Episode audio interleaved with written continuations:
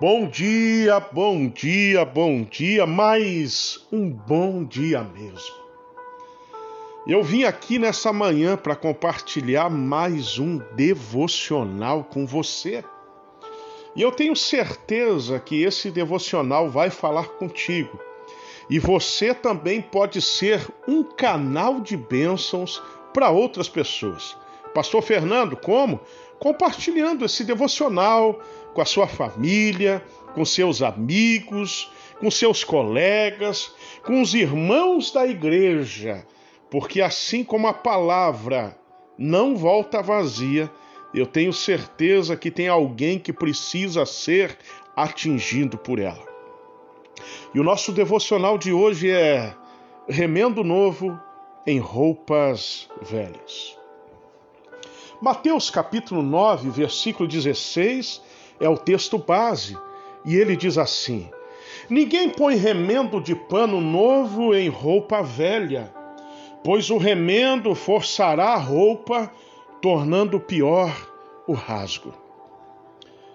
Amados, através dessa pequena parábola, Jesus deixa-nos um grande ensinamento.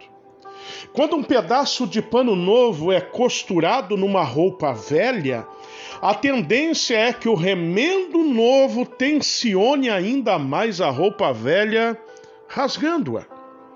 Dessa forma, o remendo novo desgastaria ainda mais o tecido velho.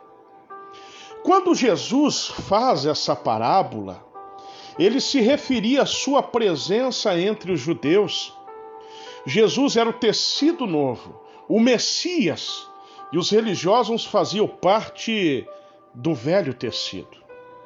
A religiosidade e o judaísmo inflexível dos fariseus não conseguiam suportar a novidade de Cristo, tornando-se impossível costurar as duas coisas ao mesmo tempo.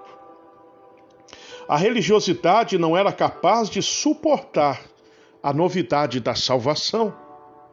Assim como aconteceu com o véu do templo, Jesus veio para rasgar o tecido velho, trazendo um novo tempo e uma oportunidade para todos que creem na Sua palavra, seja judeu ou seja gentil.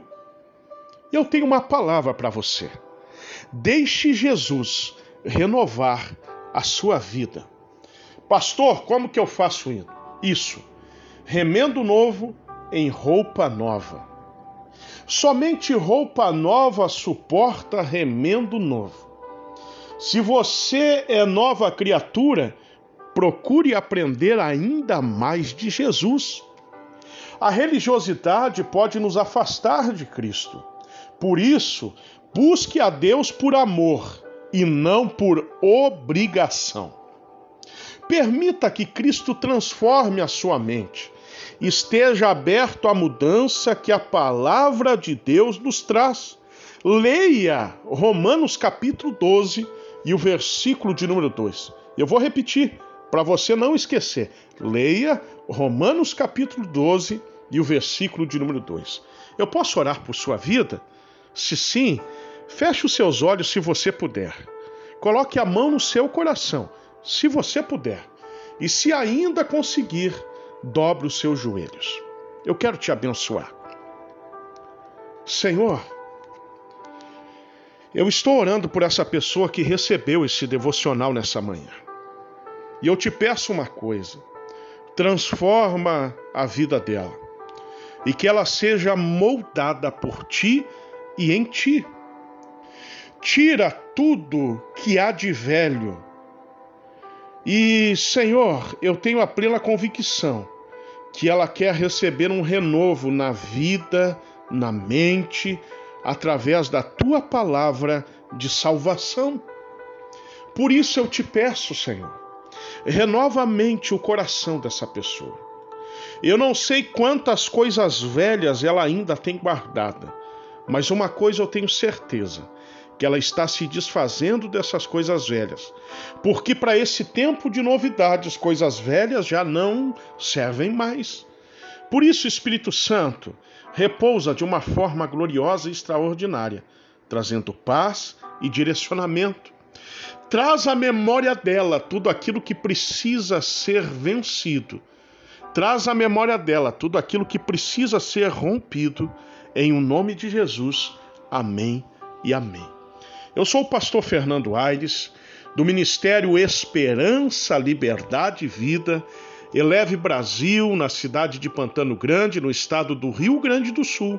E eu estou passando nessa manhã para abençoar a sua vida. Que Deus te abençoe poderosamente.